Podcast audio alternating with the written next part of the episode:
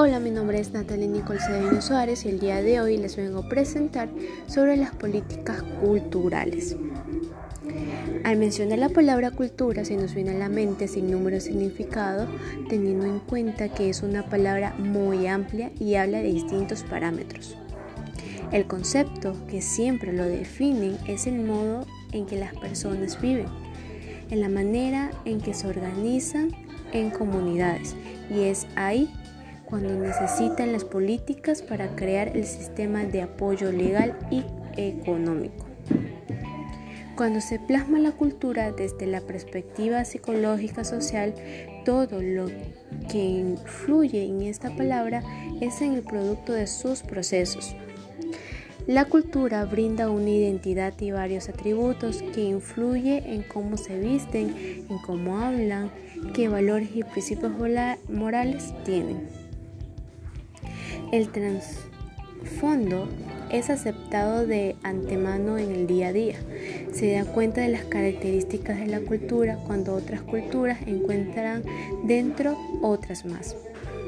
Y si en algún momento es amenazada, la cultura es el punto clave de una política cultural que está estrechamente ligada en la forma lógica que hace que la vida en comunidad tenga sentido y en el mundo en que se vive tiene un significado lógico para esa comunidad. La cultura tiene los atributos sociales y las representaciones sociales. Como la cultura hace que el mundo tenga un gran significado y como la cultura define la identidad, también la cultura se ve amenazada por otros grupos culturales y necesitan políticas para poder seguir indicaciones precisas. Y así, cuidar esa cultura como característica clave de, sus, estos atributos culturales.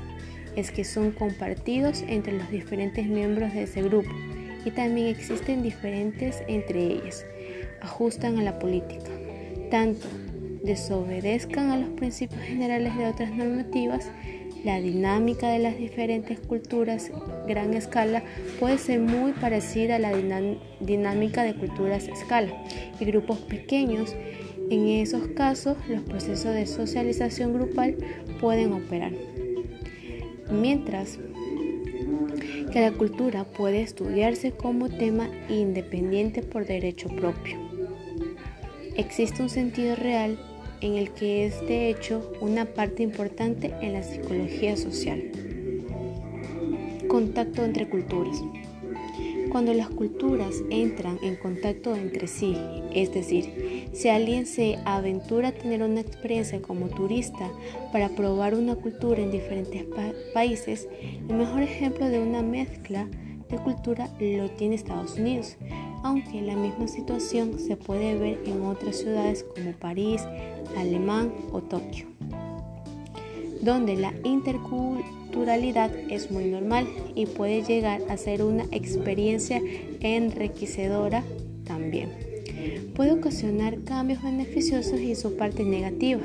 Puede llegar a ser una olla de presión en las amenazas percibidas de diferentes conflictos o situaciones que se muestren a la defensiva de las personas que tienen su cultura muy arraigada.